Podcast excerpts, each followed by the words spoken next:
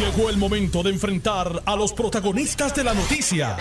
Esto es el podcast de En Caliente con Carmen Jovet. Muy buenas tardes, gracias por la, sinto- la sintonía. Yo soy Carmen Jovetti y me escuchan por el 630 AM y por el 94.3 FM en vivo hasta las 4 de la tarde. Un placer que me permitan llegar a sus hogares, a sus oficinas, a sus centros este, de, de trabajo y a las citas médicas, a los gimnasios, donde quiera que usted se encuentre. Mi voz le llega para un programa de análisis, un programa de opiniones, un programa de resúmenes noticiosos eh, que hacemos y un programa de entrevistas que hacemos con mucho amor de lunes a viernes en el periodo comprendido entre 2 y 4 de la tarde. Me acompaña el amigo Jorge Colbert Toro. Saludos, Jorge. Buenas tardes, Carmen. Saludos para ti y para los amigos de escuchas de Noti1. Como siempre, un placer estar en tu programa. De rigor hablar de, de procesos criminales como el que se sigue, eh, se sigue contra el expugil Félix Verdejo y del crimen donde mueren cinco personas, cuatro de ellas a- adolescentes. Eh, en el caso donde Verdejo, mi opinión es que ha tenido un exceso de publicidad. Ya en un programa de televisión el- la- las reseñas se llaman El último knockout. Como que dice, tú, tú la mataste y a ti te vamos a dar el último knockout. Y el único que es boxeador de los que están ahí es, es Verdejo. Eh, un proceso que ha tardado mucho. La gente pensó que iban a del- el jurado iba a deli- deliberar rapidito, pero no, no ha deliberado rápido. Mi conjetura es que no es tan sencillo tomar una decisión porque si se han tardado y han preguntado y han pedido instrucciones y han pedido repasar parte de la evidencia que, que de la prueba que desfiló, pues es que no están tan claros, ¿verdad? Yo no sé cómo tú lo ves. Bueno, yo creo que digo, nunca, yo nunca he sido jurado, ¿verdad? Pero Ni yo. presumo, pero presumo que en ese ejercicio de un grupo de 12 Y no creo que ciudadanos, cualificamos para jurado. probablemente no, No, pero eh, donde tienes ante la consideración de, ¿verdad? De cada uno de ellos la libertad física de un ser humano o no por el resto de su vida, pues no es una decisión que uno debe tomar a la ligera, ¿verdad?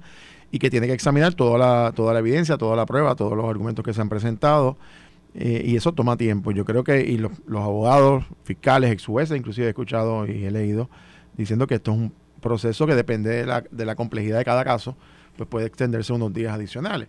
Eh, ¿Cuán adelantado no? Pues no sabemos, pero yo creo que lo importante Carmen, que al final del camino se haga justicia y que la decisión que tome ese jurado sea de conformidad a la prueba, de conformidad a lo que realmente eh, ocurrió allí y que, y que la evidencia así lo sostenga.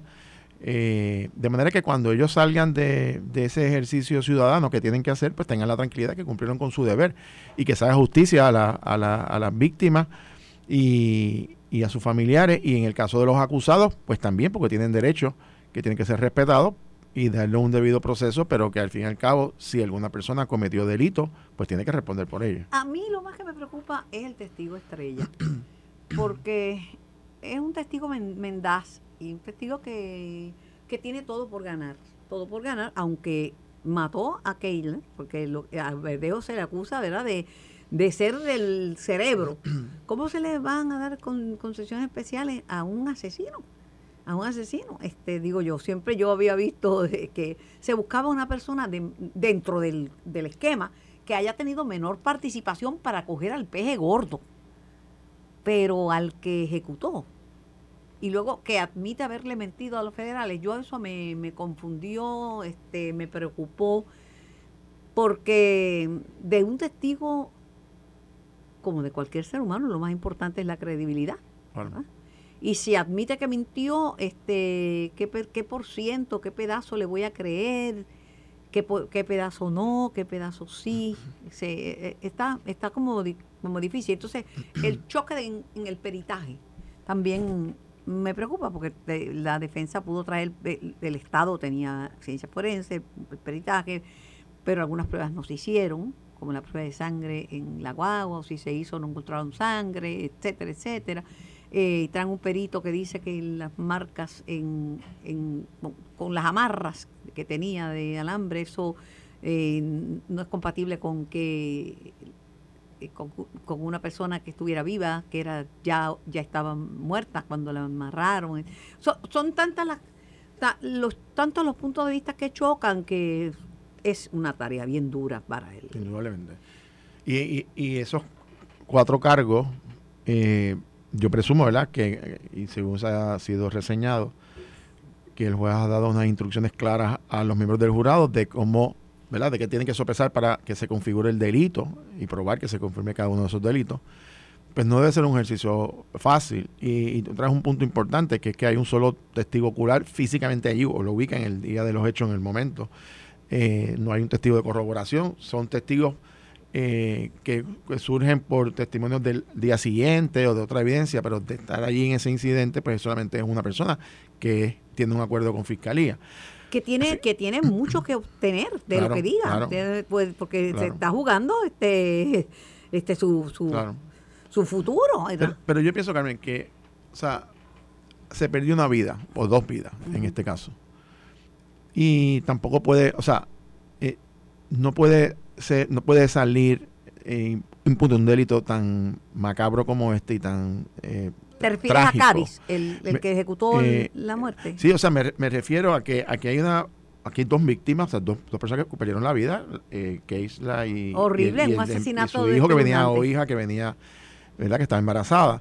Eh, tenía y- tres semanas de dicen el niño pero no sabían no si era sabemos, ¿verdad? niño, Que, que- pero que no- a era, las pero- tres semanas es un embrión Exacto. Por consiguiente, son dos vidas humanas que se pierden y que, y que alguien tiene que responder. Porque tampoco, o sea, no fue un accidente, no, no fue... no no no, no, y- fue un asesinato fue un asesinato. Y, y- y ahí es importante, yo por eso que digo que la responsabilidad de los miembros de ese jurado pues es enorme, eh, porque son mucha evidencia, pero también tiene, ¿verdad?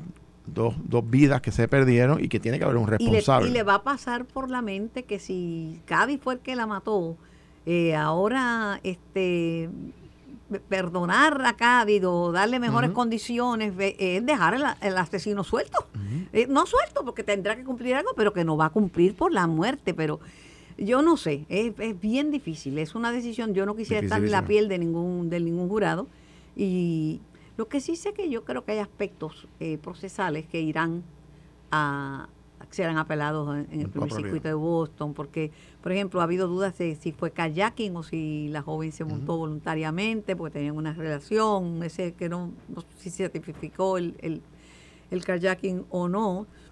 Y ha habido dudas también sobre la prueba desfilada, Bueno, el hecho de que citara eh, a su abogado y dijera que su abogado lo mandó a mentirle a los federales y, y que le 25 mil dólares por representarlo y todo eso. Entonces el abogado también representa al suegro, no sé por qué, ni en qué caso, al suegro y a la esposa de, de Verdejo. O sea, está, es un panorama complicado. complicado, complicado.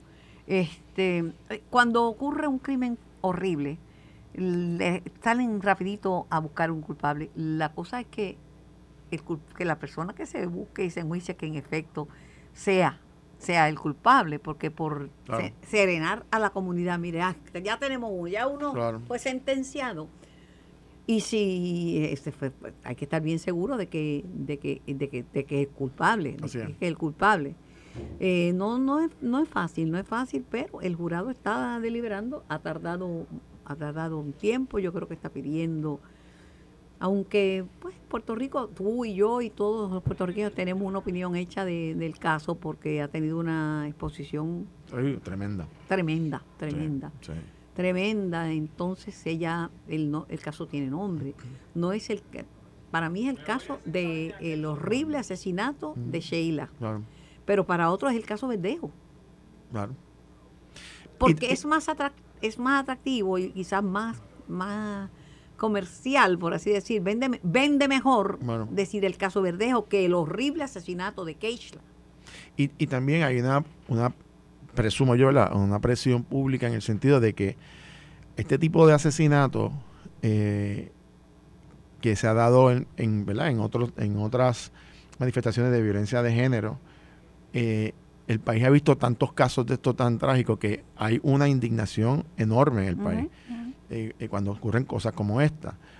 Y, eh, y es difícil también para, presumo yo, para las partes, la fiscalía, los abogados, eh, el juez o la jueza que vean casos, los mismos miembros de jurado, el que, el que hay un país esperando justicia sobre esa joven, sobre su criatura por nacer, como ha ocurrido otros casos. Ahorita hablabas, iniciabas de los jóvenes, que, adolescentes que acaban de asesinar también.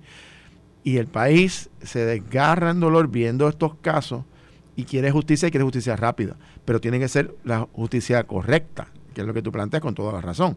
La prisa no nos puede llevar a enjuiciar eh, incorrectamente a las personas o a llevar casos débiles que después se caigan, porque esa es otra. Eh, así que no es tan sencillo, no es tan simple. Tenemos que dejar que los procesos se den, eh, respetar los procesos de las instituciones de ley y orden, en este caso a nivel federal, que hagan su trabajo y, y, vamos a confiar en el sistema y vamos a esperar que los miembros del jurado tomen su decisión, que sea la más justa, la que corresponda en derecho y con la evidencia que se haya presentado. Vamos a ver qué pasa. Nosotros estamos bien atentos. Tenemos nuestra compañera Wilmaris está en, en, el Tribunal Federal, afuera, está allí, está mirando, esperando eh, si surge eh, el veredicto hoy. El, son ya unos días de, espera, me imagino que es una agonía para todo el mundo, este, porque dicen los familiares de Keisha están sufriendo, pero la madre Verdejo tiene que estar sufriendo también porque es su hijo, es su hijo y, está acusado. Y esto es, una cosa seria, o sea, esto es una tragedia. En el caso de estas niñas, yo te digo, yo crié con manos duras, no tenía otra alternativa. Dos niños, los mayores, que eran huérfanos, que solo me tenían a mí, y los dos más pequeños. Eh, tenía que saber todo, dónde estaban mis hijos todo el tiempo. Y si no me fallaban y me decían que venía una hora y venía otra, pagaban. Yo creo que es triste que en la flor de la, de la, de la adolescencia, una niña de 13 años, una niña de 15, que todo parece indicar que se fueron, se fingieron están durmiendo, pero se fueron con un adulto de 27 años, que era el que guiaba la guagua, eh, que tenía una guagua que era producto de un kayaking y una persona que tenía un récord delictivo, porque se sabe que ese joven de 27 tenía, porque hay otros más jóvenes de 18 y de 15, pero el, de 27 años tenía un récord penal. Y luego esas niñas no se sabe quién las mató. Hay especulaciones que era para silenciarlas, para silenciarlas y a los otros dos, pero eh, por peores que sean las situaciones económicas, el, el mundo de la droga no es alternativa y muchos, no digo yo en este caso porque no tengo toda la información, pero hemos visto que se pierden muchas vidas porque a los grandes narcotraficantes le conviene tener jóvenes al frente de puntos de, drogas. Jóvenes que a veces disparan, como me dijo uno, un joven que entrevisté que ya con 16 años tenía cuatro asesinatos en las costillas. Me dice, al principio yo disparaba por, por ver la gente saltar o sea, el estertor de la muerte. No hay madurez, no hay madurez. Pero entonces, como el menor no comete delito, comete falta, pues se ve como muchos este, los ponen de frente y, es dinero tan fácil. En mi casa había que trabajar y había que vender lo que fuera y había que lavar carro y había que hacer mandado, aunque fuera por una peseta, pero había que trabajar. Había que trabajar, no había nada gratuito y no se podía pedir nada tampoco, era lo que le dieran. Pero a nosotros, a mí lo más que me asusta es el dinero fácil, producto de la droga. algo en lo cual se entra y se cautiva porque empiezan a tener sus carros y a tener su, su dinero en efectivo, mucho, y ropa y blin blin y cadenas y cosas, pero no se sale. Y si sale, sale muerto. No se sale así, bueno, me quiero retirar, ya hice 50 mil dólares, me quiero retirar del mundo de la droga. No funciona así, no funciona así. Este, algunos culpan al gobierno y a las instituciones, pero yo creo que la crisis es responsabilidad de todos nosotros. Yo, pienso, Carmen, que cuando ocurre un, un evento como esto, tan triste, eh, nos volcamos como país buscando quién fue el que aló el gatillo. Y es importante, por supuesto que es importante. Eh, pero antes de que esa persona alara el gatillo, hay toda una historia antes que también hay que buscarla. ¿Cuáles fueron las causas de todo esto que está ocurriendo, ese problema de violencia que tenemos? Y cómo se dieron.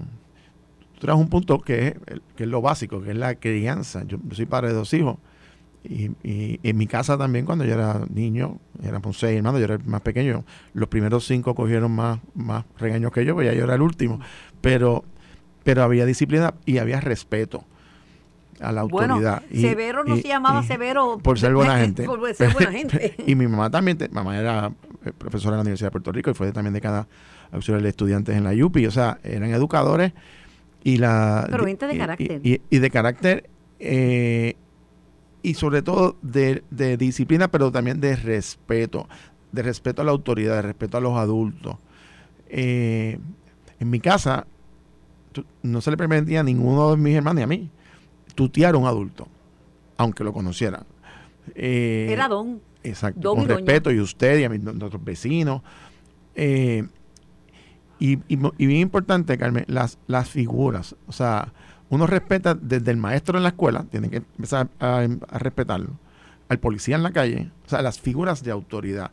Y por eso es importante que cuando nosotros nos miramos como sociedad y estamos buscando quién fue el calor gatillo, y, y, esa persona tiene que responder y pagar. Pero detrás de esa persona viene toda una historia de, de, dónde viene, qué pasó, cuáles fueron sus vivencias. Probablemente, uno ve, por ejemplo, el perfil de, los, de la población confinada y te encuentras con casos de deserción escolar, de violencia de género, de abuso de menores, eh, de abandono de menores, de drogas, de problemas. O sea, hay unos problemas sociales que están ahí que son, no, no es que son meramente las únicas causas, pero, el, pero están ahí. Nuestra sociedad mide el éxito en dinero uh -huh.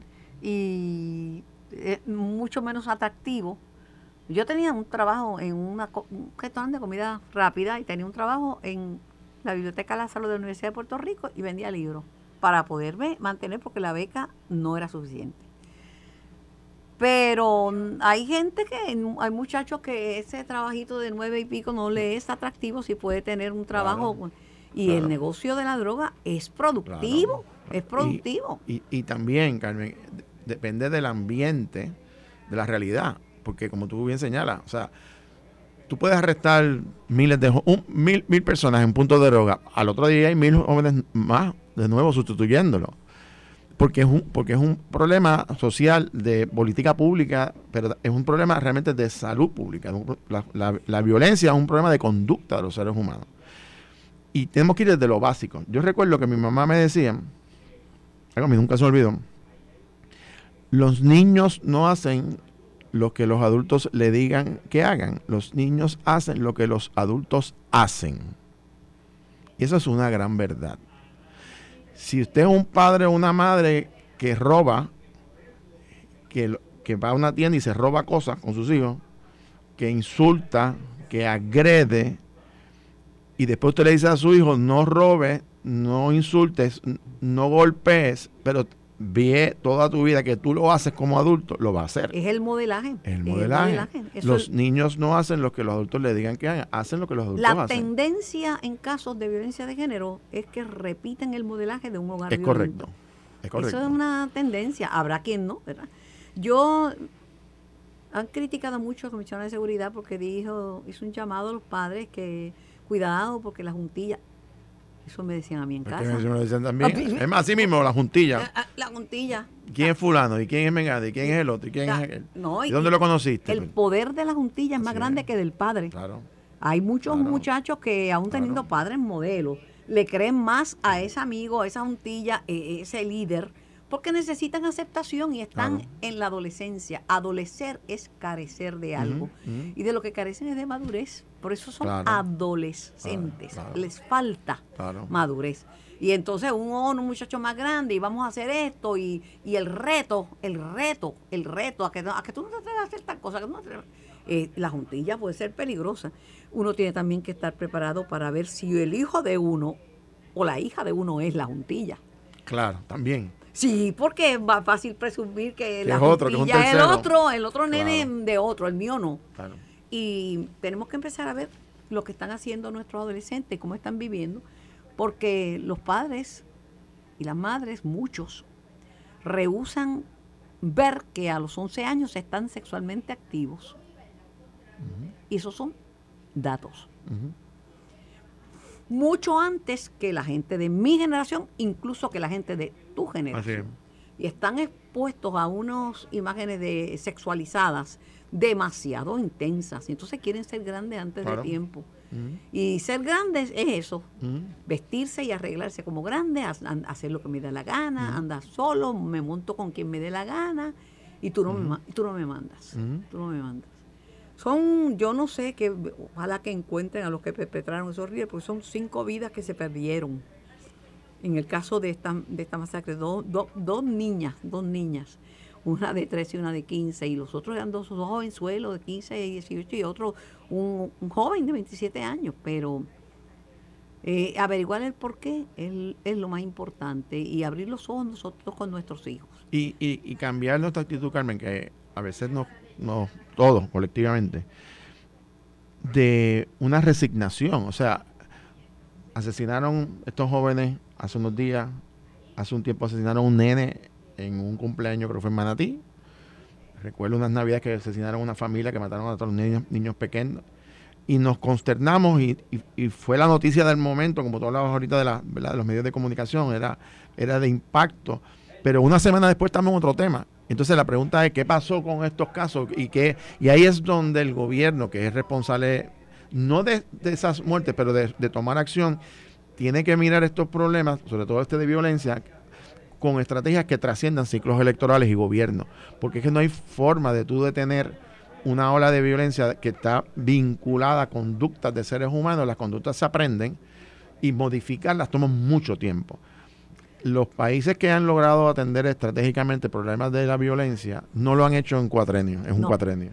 Y, la violencia en Puerto Rico se reduce a dos tipos de violencia, en su inmensa mayoría a drogas, violencia relacionada con trasiego de drogas y a violencia de género. Esos son la inmensa mayoría. Em, el problema es que la familia, y hay una familia que puede ser una abuela sola con sus nietos, ah. una hermana mayor criando sus cuatro hijos, sus cuatro hermanos, eso también es familia, porque no hay muchas familias tradicionales donde hay una madre y un padre presente, pero es fundamental, es fundamental.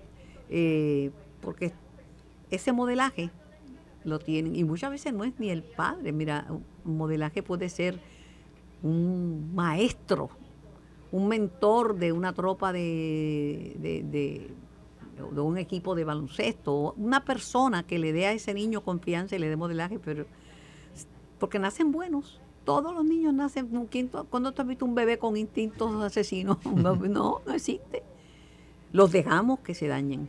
Los dejamos que se dañen. Y la supervisión es importante. La supervisión y tener hijos, a veces dicen, no, que la gente no quiere parir. Bueno, si usted va a parir para darlos a cuidar, para no vigilarlo, para no estar pendiente, no tenga hijos. No tenga hijos porque aunque el, país se fastidie por la falta de población, tener hijos es una responsabilidad. Bueno, los míos son viejos y todavía si van a viajar me tienen que mandar el itinerario. Escribir, estoy montado, aterricé. Yo también. Y tú también, ¿verdad? Claro. Ah, mi, hijo, mayor cumple hoy 29 años y yo lo llamo, y no vive con nosotros, vive su apartamento hoy, es abogado y tiene su profesión. Y yo lo llamo y le pregunto dónde tú estás, con quién tú andas. Y él se ríe y me dice, papi, tengo 20, ahora tiene 29, tengo 28 años. Y yo digo, no importa, dime con quién andas. O sea, porque es responsabilidad y va a ser siempre así, tiene que ser así. Es tu responsabilidad, es tu responsabilidad y cualquier cosa puede pasar. Aun cuando no estén nuestros hijos en malos pasos. Tú no sabes claro. por qué no llegó. ¿Cómo no vamos a saber dónde están nuestros hijos?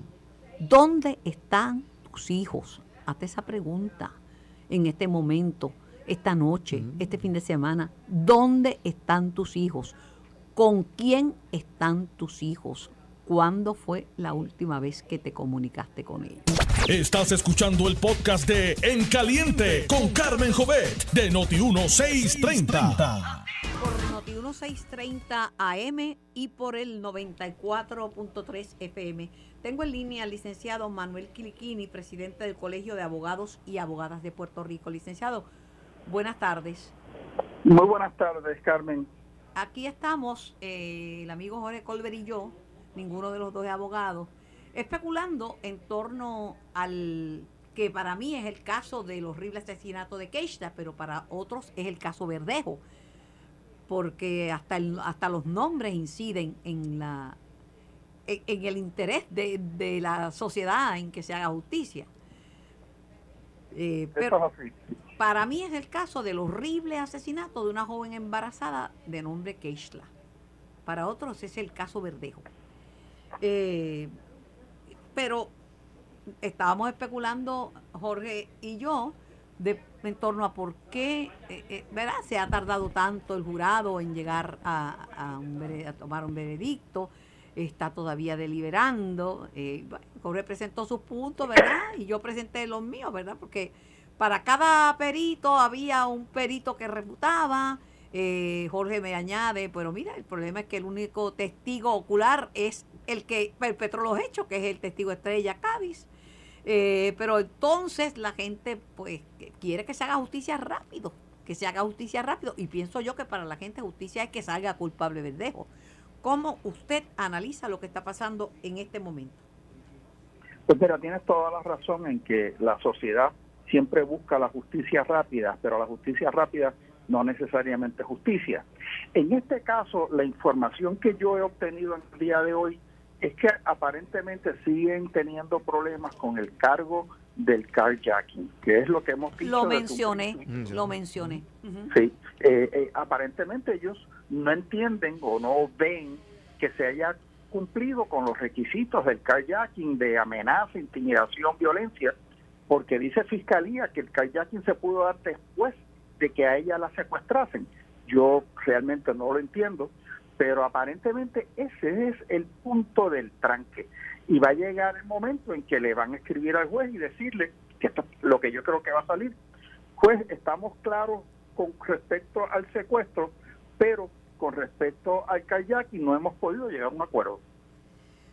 Por otro lado, por otro lado eh, ha, habido muchas lagunas eh, con el tema que si la guagua pasaba, pero que no, no hay una imagen de Verdejo que estuviera guiando esa guagua. Cuando decían, no, el día que la, mandó a matar, este ese mismo día pasó tres veces, pues, pues cuando uno pasa por el autoexpreso, que tratan la guagua y le sale la, la licencia, ¿verdad?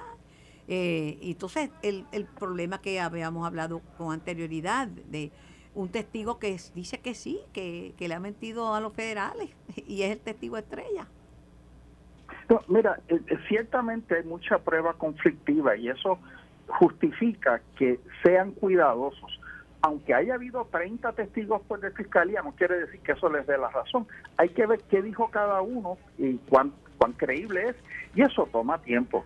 Así que para mí, este jurado está siendo cuidadoso eh, quiere cumplir su misión y al hacer eso le toma tiempo, porque yo creo, si yo fuese jurado, lo menos que yo quisiera es equivocarme. Así que están en ese proceso lento. Bueno, porque la equivocación de uno le puede costar este prisión perpetua a otro, ¿verdad? Precisamente, precisamente. Pero eh, también usted lo mira, ¿te acuerdas que yo le hice una pregunta retórica que ¿qué usted toleraría mejor si un culpable en la calle o un inocente preso? ¿Usted recuerda esa pregunta claro, retórica? Sí, y, sigo insistiendo. Yo prefiero mil veces un culpable en la calle que un inocente en prisión. Pero no necesariamente esa es la visión del, perdone, no le estoy contradiciendo, pero no es la visión del resto generalizada, del resto de la sociedad. Y ese es el problema, porque nosotros eh, vemos el castigo como la solución. El castigo es un remedio temporero, el, castigo de prisión. Cógete eh, los jóvenes que entran a prisión y de momento salen eh, criminales más este, sofisticados. el problema de la rehabilitación en las cárceles se ha discutido muchísimo y se ha criticado que no existe. Así que yo creo que hay que buscar métodos alternos a la prisión en muchos casos, no en todos. Un caso como este, ciertamente la, la prisión es lo que manda. Pero ¿cuánta gente estuvo presa por fumar marihuana que no era un delito serio y no debe haber sido de cárcel? Eh, pero esa es la sociedad. Y, y, la cárcel le cambia la vida a cualquiera, ¿sabe? Porque uno paga con tiempo, pero el ser humano lo que tiene es tiempo tiempo para divertirse, tiempo para comer, tiempo para salir, tiempo para casarse, tiempo para tener hijos si quiere, tiempo hasta hasta hasta tenemos finito el calendario porque después de cierta edad estamos arriba que nos vamos a morir, en cualquier momento y en la cárcel se paga con tiempo. Eh, pero el problema más grande, Carmen, y en esto yo estuve relacionado con las cárceles por 20 años, el problema es el ocio.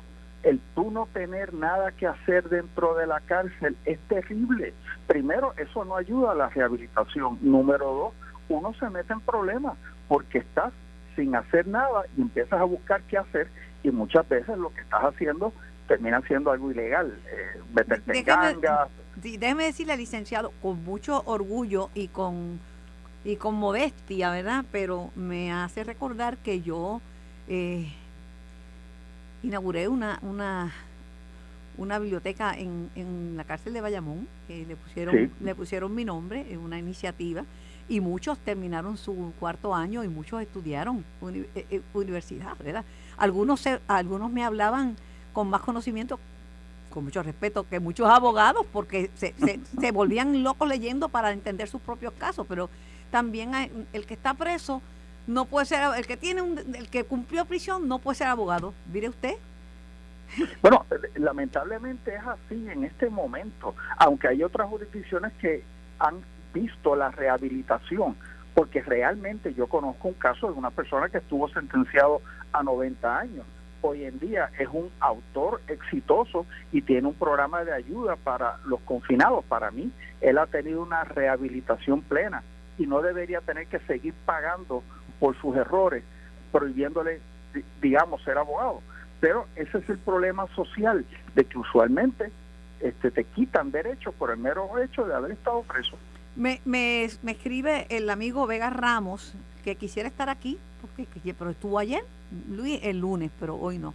me escribe Vega Ramos, Luis Vega Ramos, que también es abogado, que conoce al abogado de la defensa, Jason, porque estudiaron, estudiaron juntos. Eh, concurro con el licenciado Glickini, pero pienso que están teniendo también el mismo problema con el cargo de, de secuestro. Eh, y es un asunto técnico, pero es fundamental. Fíjate, yo estaría de acuerdo, excepto que la información que me ha llegado es que han hecho una o más preguntas sobre el cargo de, de, kayaking. Este, el secuestro es un poco más fácil de demostrar. Fíjate, ella se monta bajo en el carro con verdejo, bajo treta y engaño. Ahí la, la, la inhabilitan eh, y se la llevan y la, y la matan. Eso ya es un, un secuestro, porque tú puedes secuestrar a una persona eh, sin violencia y sin amenaza, eh, a través de un engaño. Así que yo creo que el caso de, con todo respeto a Luis, yo creo que el caso de, del, del, secuestro es un poco más evidente que el caso de Kayaki. Yo usted sabe que tengo problemas con, con las mentiras y los mentirosos.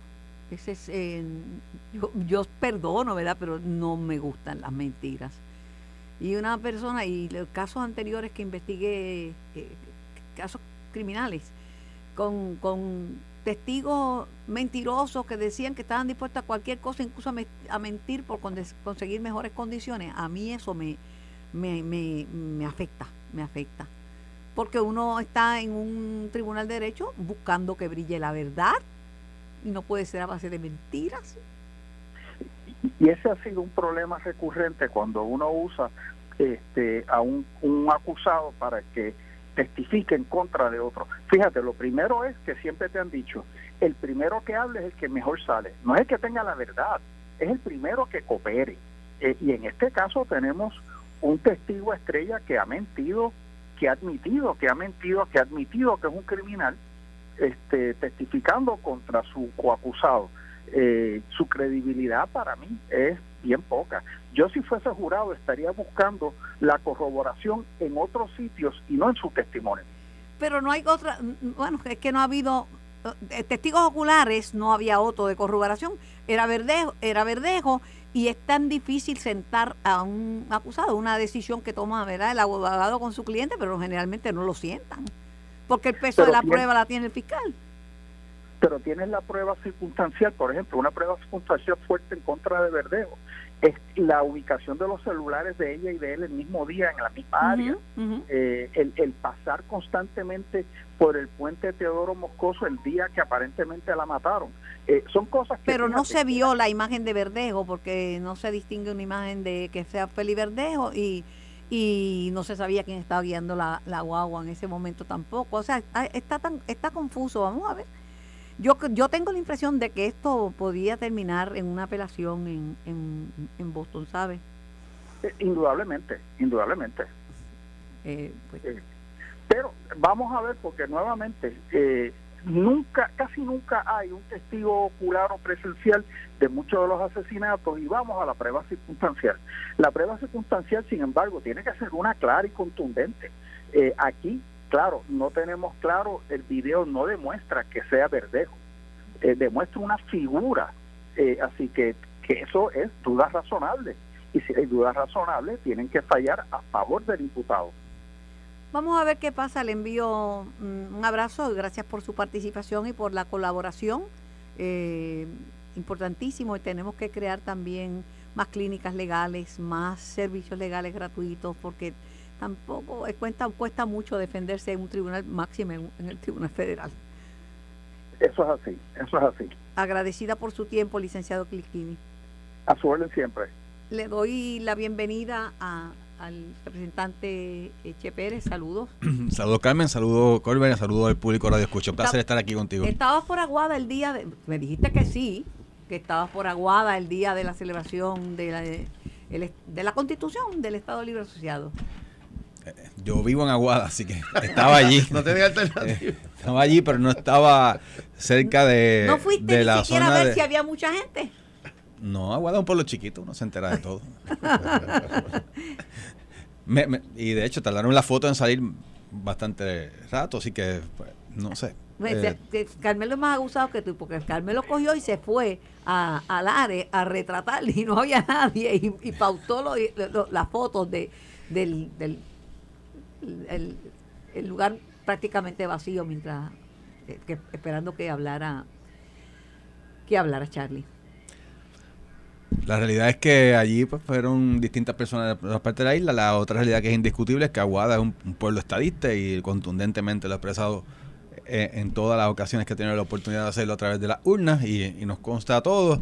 Así que, de hecho... pero Cristian Cortés no es estadista. Él no es estadista, él es el alcalde. Él era alcalde. Aguada es estadista. Y yo creo que dentro de todo eso es bueno porque es como un eh, reality check a las personas. Aguada votará mixto porque si es estadista y sale un alcalde que es popular. Hemos tenido dos o tres ocasiones, como, como fue esta, en el que le dieron la, administración al alcalde popular. pero la estadidad ganó por más de dos mil y pico de votos. así que pero tengo como que la impresión de que te maté el pollo en la mano. No, no, no, no, yo no dije que Aguada... Dite, eh, Aguada que es estadista. Aguada es estadista, claro que sí. ¿Tú te crees que Cristian Cortés fue hasta el, director de campaña de Jesús Manuel? Pues, y, eso, y entonces los buenos estadistas que a lo mejor le prestaron el voto en una ocasión tienen que entonces considerar eh, si van a permitir que haya un funcionario electo que no, que no defiende los postulados en lo que ellos creen, en la causa que ellos defienden. Así que yo creo que el saldo de todo esto es que a nuestra gente, a los estadistas de Aguada, que se den cuenta eh, de eso. Nada personal en contra del alcalde, tengo, tengo buena relación con él, pero la realidad es que eh, nosotros tenemos, sobre todo el PNP, eh, mantener funcionarios electos eh, que defiendan nuestras causas. Ahora los estadistas en Aguada se dieron cuenta que fueron a celebrar el llamado ELA, la constitución de, Puerto Rico allí en, su pueblo, y, yo, y había bastante incomodidad entre los estadistas. Así que yo sé que eso nos, en algo nos, nos ayudó. Eh, dice eh, el gobernador este Colbert que eh, el estatus actual es indigno. Arremetió contra los líderes políticos que defienden el Estado Libre Social y lo, y lo describió como un estatus indigno. Y va en ruta ya prácticamente definida hacia un plebiscito. De hecho, añadió que podría estar tomando como modelo el proyecto de estatus 8393 para, para esa consulta. bueno, sobre, sobre lo, bueno, sobre las primeras expresiones eh, totalmente inapropiadas del señor gobernador, porque si nuestro sistema constitucional es indigno, bueno, pues él ocupa la posición de gobernador de un país indigno y él aspiró entonces a la posición más alta de los indignos. Eh, es, es, una falta de respeto. Eso no es una manera de un gobernante que juró defender la constitución, eh, respetar el cargo que ocupa.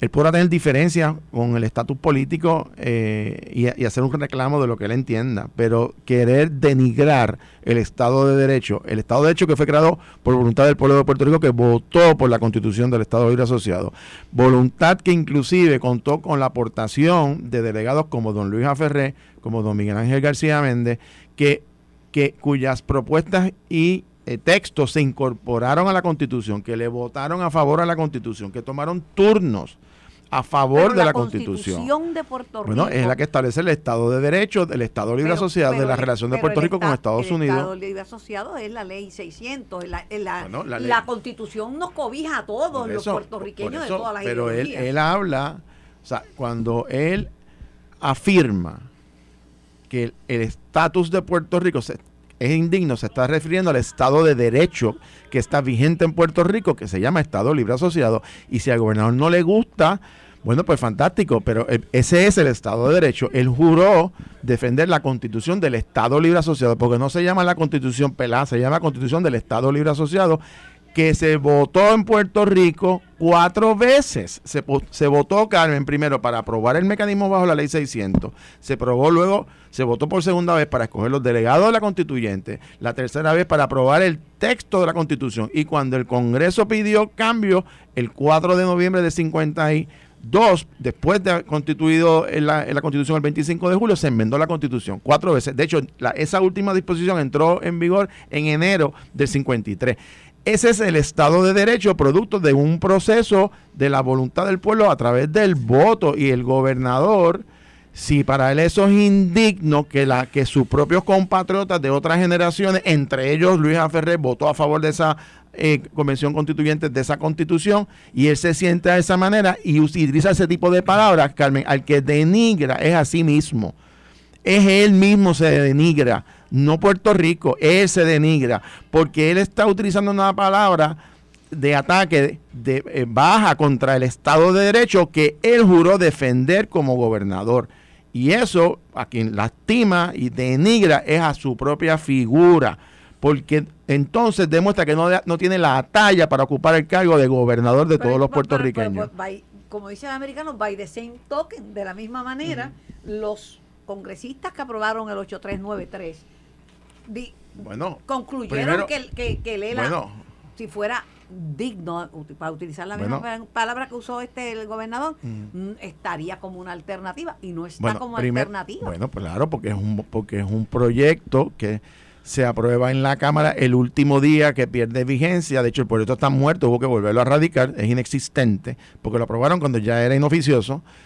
Y en segundo lugar, el gobernador, que voy a tu segunda pregunta, que anuncia que va a ser un plebiscito local utilizando eh, la ley 165 del 30 de diciembre del 2020, es decir, una ley que aprobó el PNP después de las elecciones del 2020, que sabían que ya eran minoría parlamentaria, y antes de que jurara el nuevo gobierno, donde le da al gobernador la potestad de convocar una consulta por orden ejecutiva sin pasar por la legislatura. Pues sabes qué, Carmen, el gobernador que no celebre mucho, porque esa ley tiene una disposición en su artículo 2 que establece claramente que si el gobernador va a convocar no una ratificación del voto, como ellos llaman, sino una consulta de alternativas, tiene que utilizar proyectos que se hayan presentado entre una o ambas cámaras en el Congreso.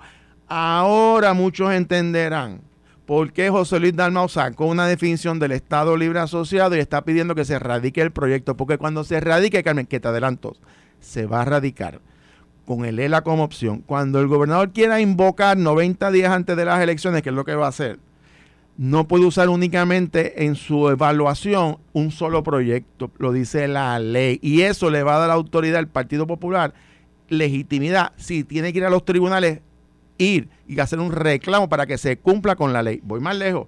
Esa misma ley 165 que él está anunciando en el día de hoy dispone que todo el proceso lo determina la Comisión Estatal de Elecciones con los partidos propietarios, dice la ley. ¿Sabes quiénes son los partidos propietarios bajo la ley, verdad? Entre ellos está el Partido Popular.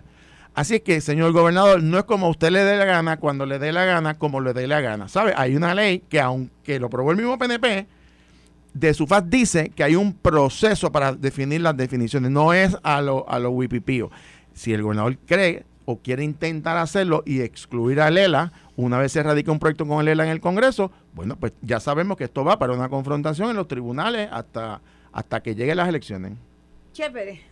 Bueno, yo no creo que, que, que haya sido una falta de, de respeto a ese nivel y yo sí considero que uno puede aspirar a más y, y quedarnos como lo que tenemos. Eh, y estar sometido a los poderes plenos de un- del Congreso, no poder votar por el comandante en jefe que envía a nuestros soldados a la guerra, eh, yo no creo que sea algo muy democrático el ni muy Partido- digno. Pero el de Partido hecho, Popular, eh, desde que yo tengo uso de razón, ha dicho que hay que aspirar a más. Porque, por ejemplo, pero el problema es que llevan cuánto, No- ni siquiera han podido definir. sentía que, que su sueño, ¿verdad?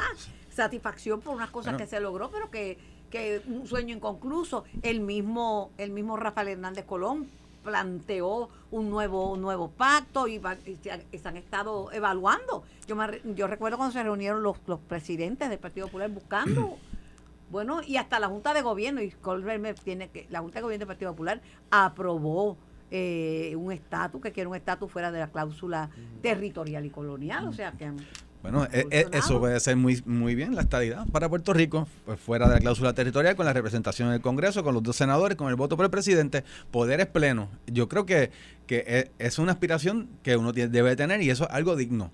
No es digno tener que uno ir a estirar el brazo a, re- a pedir algo que uno le, a uno le corresponde. No es digno que nuestros soldados vayan y peleen con gallardía y no tengan el derecho a escoger el comandante en jefe que los envía a la guerra. Yo, yo con el mayor de los respetos, yo para nada pienso que eso es digno. De hecho, en el propio 1952, como bien mencionaba el compañero, el Congreso de los Estados Unidos no ratificó la Constitución. le en principio la devuelven por dos artículos. Entonces, ¿dónde está el, el pacto? O sea, yo no, o sea, de- no me gustó. Es que es así. Dale, pero- bueno, pero- que es así, pero, Colbert, pero entonces Es que los procesos de negociación son así, son Eh. dos partes. Tú, o sea, tú no te estás haciendo, tú no te estás asociando a China, ni te estás asociando a Rusia, ni te estás asociando a Suecia. O sea, tú estás asociando a Estados Unidos. Pues Estados Unidos tiene que negociar con él términos y condiciones. Y el Congreso dijo, miren, esta constitución está muy bien, tengo objeciones con estas dos partes. Una que tiene que ver con la sección 20 de la, del- de, eh, la Constitución, que tiene que ver con la socialización, en aquel momento, estamos en la década del 50, de los derechos de salud y de educación y de salario. Y la otra, eran tres, dicho, no eran dos, eran tres. La otra era que no se usaran fondos públicos para sostener instituciones académicas que no fueran del Estado, que está en la Constitución. Y la tercera fue la enmienda, cuando se fuera a enmendar la Constitución, mantuviera un sistema republicano de gobierno de tres poderes. Esos fueron los tres requisitos. El pueblo de Puerto Rico, primero a través de la constituyente, porque se votaron. Entre el 7 y el 10 de julio, la constituyente acogió dos de las tres y las aceptó. La tercera, que es la de enmienda, requería que el pueblo la volviera a votar. Y se enmendó, se le sometió al pueblo y el pueblo el 4 de noviembre del 52, después del 25 de julio. El pueblo enmendó el aspecto que tiene que ver con el sistema republicano de gobierno. Es decir, no, el Congreso no lo impuso. El- Por eso digo, miren, estas son mis objeciones. Si tú quieres negociar conmigo, yo te estoy pidiendo que de todo un documento modifiques tres áreas. Pues el pueblo de Puerto Rico, estoy de acuerdo. Pero, y, Jorge, se, y por- se acordó. Pero Jorge, por muchos años el, el gobierno de Estados Unidos y los delegados ante las Naciones Unidos, Unidas sostenían que Puerto Rico no era una colonia de los Estados Unidos. Correcto. Y ahora cambiaron de posición. Exactamente. Y- Que. Puerto Rico es una Y, colonia. y es válido cambiar también y es válido darse cuenta que, que un sistema que se creó Bueno, bajo no- concepción en el pasado, pues, pues, eh, Mi- Mis queridos amigos, tiene ¿qué- que cambiar. Yo creo que tengo que en ir- pleno siglo che, XXI. Tengo que ir a la pausa. Cole, tengo que ir a la pausa. Pero no se puede ser y a la misma vez no ser. O es colonia Puerto Rico de los Estados Unidos o no es colonia. O está bajo la caus- cláusula territorial o no está. O sea, una de dos. Una de dos. Para ti no es colonia, ¿verdad? la- yo he señalado y lo reafirmo. Puerto Rico tiene un problema de subordinación política. Ahora, eso no quiere decir que el Estado Libre Asociado no tenga la capacidad de superar eso. Y hay una manera de hacerlo. Y la, y la propuesta que claramente, por primera vez en décadas, establece en blanco y negro dónde está el problema, que es la sección 9 de, de la Ley de Relaciones Federales, la acaba de presentar José Luis Dalmau. Y a mí me sorprende que hay populares que dicen, no toques ese tema, vamos a posponerlo porque hay que ganar las elecciones y hay que ganar la comisión residente y no hagamos nada porque nos atacan. Y si, y si ponemos una definición, nos las atacan. Bueno, pues, o sea, pues entonces, si vamos a vivir con miedo, pues tampoco salgamos en el carro porque podemos chocar. O no caminemos porque no podemos tropezar. O sea, el Partido Popular tienen que dar la batalla por el desarrollo autonómico de Lela y tiene que corregir. Yo estoy de acuerdo en eso. Hay un problema de subordinación política, hay que presentar una propuesta que la corrija. Lo que no puede ser, Carmen, que es la estrategia del PNP, es que ni siquiera le dan la oportunidad a los estadounidenses de ir al Congreso y de presentar su propuesta y que venga el gobernador a decir, yo por mi criterio y mi, eh, y mi opinión personal saco una opción de la papeleta porque me da la gana, porque soy Pedro Pérez y no le voy a dar el espacio a los populares para que estén una papeleta. Eso es una falta de respeto. Eso es ir antidemocrático. Los congresistas que tienen los poderes sobre nosotros, quienes no han aprobado esa ley. ¿En qué ley han aprobado que han sacado la papeleta? No, no, radicaron el proyecto donde no lo incluyen porque obviamente se, no, no es ley, que, que, es pues, parte de, de Igual que eso no se radicó una, que se le pusieron un montón de condiciones a la estadía, tampoco se la pausa, Carmen, porque es importante lo que también dice, bueno, la realidad es que, ok, hay un planteando, el, mismo admite y dice que dentro del propio Partido Popular hay quienes que no quieren tocar eso ni con una vara larga. Pues entonces, vamos a seguir esperando cuántos años más para que ellos busquen una definición que les satisfaga, mientras que seguimos en la, en la, en la subordinación política, sometido a los poderes de un Congreso que le hace, hace lo que quiera con nosotros. No, yo, yo, no, yo no, me, yo no puedo esperar por eso. Es un paso de avanzada, buscar definirlo. Claro que es un paso de avanzada. Pero, pero, pero entonces, ¿cómo abrimos un espacio de discusión y de diálogo? Si le cierras la puerta, si le dices no voy a coger tu opción, no voy a coger tu definición, el ELA no puede estar en la papeleta y me da la gana que no esté. Porque dicen que el problema no puede ser parte de la solución. Pero es que Carmen ni siquiera han oído la propuesta. Pero si es que vamos a esperar cuánto, 75 propuesta que, que, llevamos que ni siquiera han presentado. Peleamos dentro de tres minutos exactamente. Esto fue el podcast de En Caliente con Carmen Jovet de Noti 1630. Dale play a tu podcast favorito a través de Apple Podcasts, Spotify, Google Podcasts, Stitcher y notiuno.com.